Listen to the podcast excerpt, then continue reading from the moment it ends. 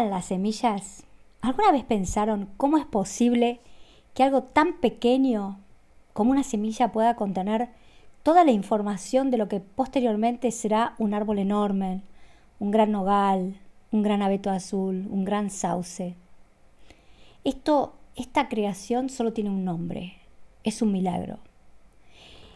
Llega el momento en tu vida, que es hoy, que estás escuchando este podcast, en que vas a tener que decidir si querés vivir la vida como si todo fuera un milagro o como si nada lo fuera. Y optar, es decir, tomar una decisión, va a tener que cambiar radicalmente nuestra experiencia, tu experiencia en este planeta, sin duda. Lo primero que quiero que sepas es que las semillas, al igual que las buenas ideas, son milagros. Y una buena idea, una buena creencia, un buen sueño, contiene el potencial de transformar absolutamente tu vida. Ahora, ¿qué pasa con nuestros sueños? ¿Qué hacemos con nuestros sueños? Yo cada vez me impresiono más de ver miles y miles de personas que frente a semillas creadoras, a sueños propios, no, no llegan a concretarlo, no confían en ese poder creador que tiene una idea, un sueño, a la que si le pones una intención fuerte sí o sí se tiene que dar, porque es ley. Pero ¿qué pasa con nuestros sueños? ¿Por qué no logramos creer en que lo que nosotros pensamos es valioso, que esa semilla que está en un sueño, en una idea, en una creencia, puede convertirse en algo que hoy cambie radicalmente tu vida. Te aseguro que una buena creencia contiene el potencial transformador de tu vida. De hecho, te guste o no te guste, lo sufras o no lo sufras, tu vida ya está siendo gobernada por un puñado de creencias, aunque es muy posible que no te des cuenta que las tengas. Cada decisión que tomas está adoptado en función de esas creencias. Y estás tan familiarizado con ella que inclusive podés creer que son normales. Por ejemplo, que podés creer que el estado de escasez, ya sea en el amor, en la economía, en el dinero, es normal y es lo que te tocó en la vida. Tan grave es esta situación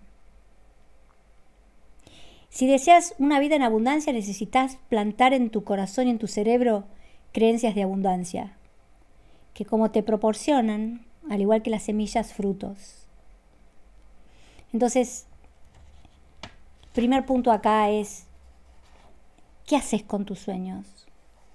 ¿Los concebís, los pensás semillas creadoras o pensás que son solamente eso? Imaginación, sueño, algo que es muy difícil que pueda realizar, que pueda salir a la luz. El problema es que el universo, como es una máquina tan inteligente, y esto yo lo viví años y años de mi vida, en momentos donde yo no creía en mis sueños, realmente yo pensaba que eran eso, eran fantasías, sueños, eran películas que otros podían vivir pero que yo no. Durante muchos años, siendo psiquiatra, psicoanalista, o cuando empezaba a, grabar podcast o a subirme a la primera entrevista en televisión o en, una, en un programa en Instagram, pensaba que el éxito o el que la gente me conozca o el que la gente me apoye era algo que le pertenecía a otro, que yo iba a estar en un nivel, yo vivía en un nivel de escasez mucho tiempo.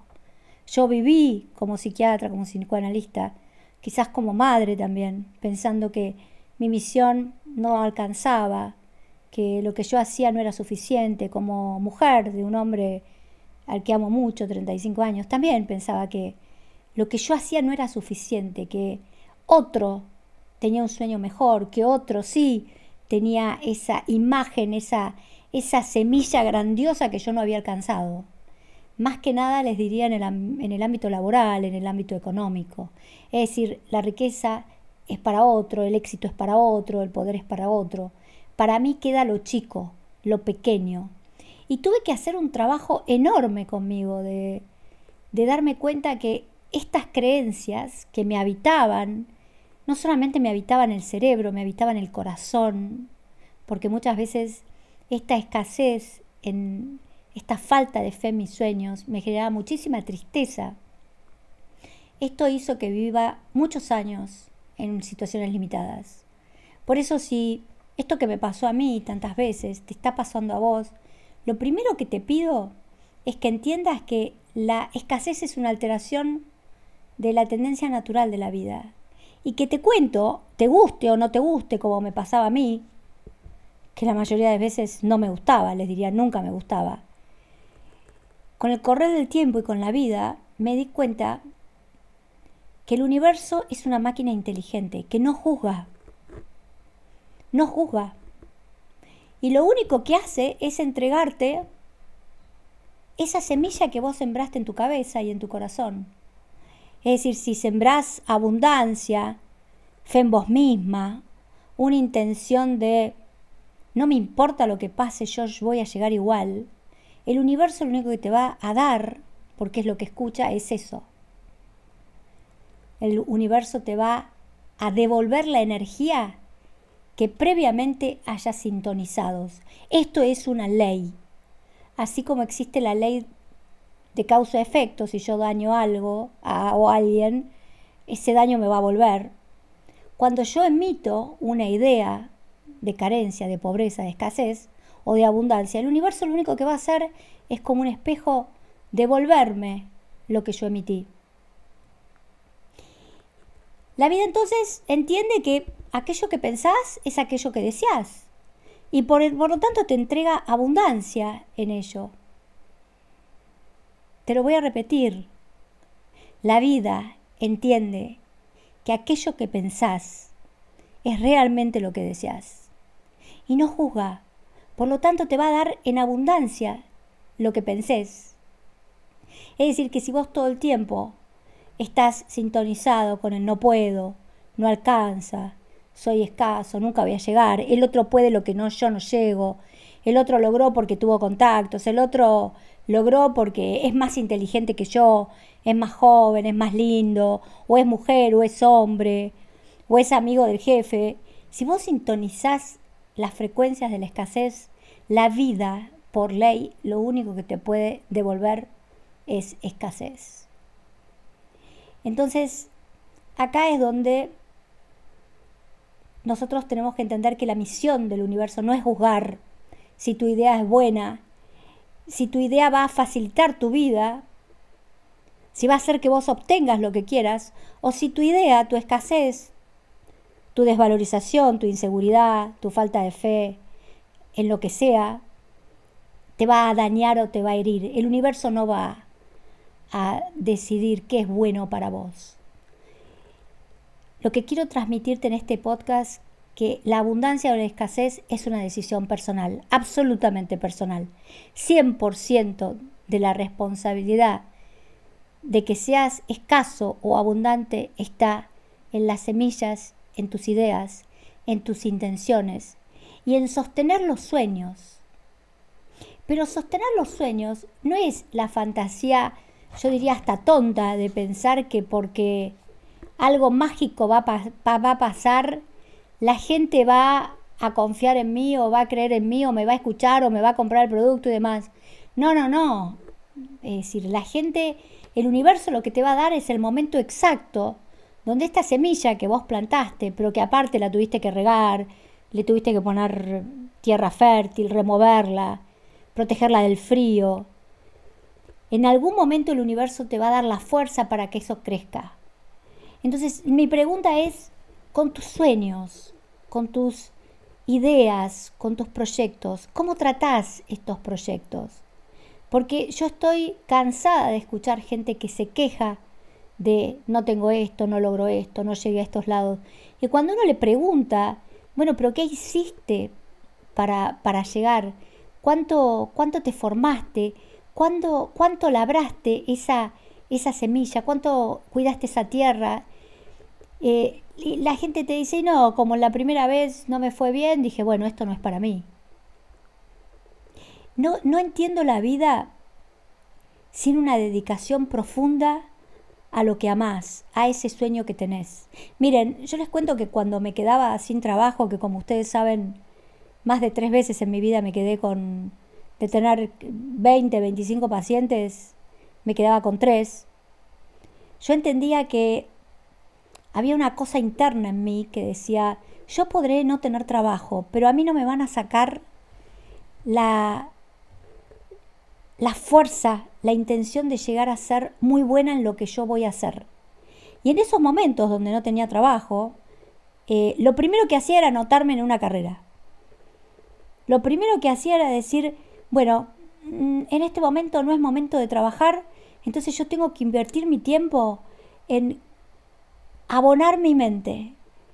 Y así es como de, psiquiatría pasé a, cuando no tenía trabajo una vez, me anoté en la carrera de medicina legal y hice tres años de medicina legal y terminé como medicalejista y después muchas veces cuando como psicoanalista no tenía trabajo empezaba a estudiar metafísica y demás pero ¿cuál era el punto acá? Que yo no permitía vivir en la escasez, no me permitía vivir en la escasez. Yo sabía que abonando la tierra, que en mi caso es mi cabeza, mi cerebro, lo que yo sé, lo que estudio, lo que vivo, en algún momento eso a mí me iba a dar frutos. ¿Qué te estoy transmitiendo? Cuando yo me quedaba sin nada de trabajo, con plata para pagar la cuenta de gas, prácticamente, yo decía, a mí no me importa esta situación. Este es el momento que yo tengo que crecer. Era, les diría que eran esos momentos más duros, más hondos, más oscuros, donde mi alma y mi mente se, se convertían en... estaba enormemente triste, deprimida, frustrada, enojada. En esos momentos me permitía un tiempo muy corto de estar en ese estado y después decía, ¿Qué semilla nueva tengo que plantar? Porque yo no me voy a quedar sin sueños. No me voy a quedar sin sueños, porque algo en mi realidad me diga que no. A mí la verdad no me importaba demasiado mucho, me estaría mal dos o tres después se me iba.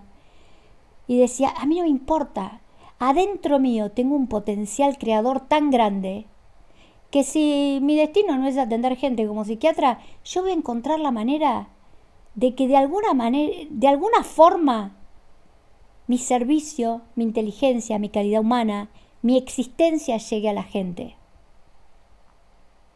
Y ahí era como empecé tantas carreras y tantos cursos y demás, que era lo que yo no me permitía. No me permitía doblegarme por la realidad y tampoco me permitía vivir sin sueños. Pero estos sueños que le estoy contando eran sueños que a veces estaban basados en fracasos anteriores. Entonces ustedes, ahí, era, ahí es donde ustedes y yo teníamos que tomar la decisión. ¿Dónde me voy a sentar? ¿En el fracaso, en el no puedo? ¿O me voy a sentar en yo tengo el potencial creador de que si esta semilla se murió o está seca o hay que esperar un tiempo para que germine, en, el en la vida hay millones de semillas que puedo crear. Entonces, si yo te quisiera transmitir algo de mi vida, que ya es bastante larga, voy a cumplir 60, nunca dejes de sentirte que algo afuera está esperando para que vos lo germines, para que tu palabra lo germine, para que tu inteligencia lo traiga a este planeta. Nunca, si un negocio no te va bien, si un emprendimiento fracasó, sentate a llorar dos días, pero después decís, tenés que decir, mi potencial creador no puede morir acá. Yo tengo que buscar otras semillas. Espero que esto te haya servido les cuento que después de tantos años de vivir y de haber pasado tantas cosas, si hay algo que sé es que la vida te pone obstáculos. A todos nos pone obstáculos. Para mí, como metafísica, no son obstáculos, son pruebas. A todos nos pone impedimentos, dificultades, trabas, bloqueos. Y ahora, con el paso del tiempo, me doy cuenta que solamente el universo juega con vos a probarte qué tipo de jugador sos. Si vas a pararte frente al primer, primer bloqueo, o si vas a decir, a mí esto no me importa, adentro mío hay millones de semillas. Y si esta no crece, la próxima, con esfuerzo, con dedicación, con talento, pero el esfuerzo positivo, yo amaba estudiar, con intención de voy a salir adelante y con una realidad negra, cuando vos tenés esa semilla interior que nada te para, te aseguro que con el tiempo el universo te está esperando en la vuelta de la esquina para decirte, ¿ves eso que vos cultivaste durante tantos años? Acá está tu oportunidad. Vení, tomala, hacela crecer, disfrutala, experimentala. Acá están tus frutos, acá están tus resultados. Nunca, pero nunca, pero nunca te dejes vencer. Muy prontito nos vemos en otro episodio de Yo Soy Abundante.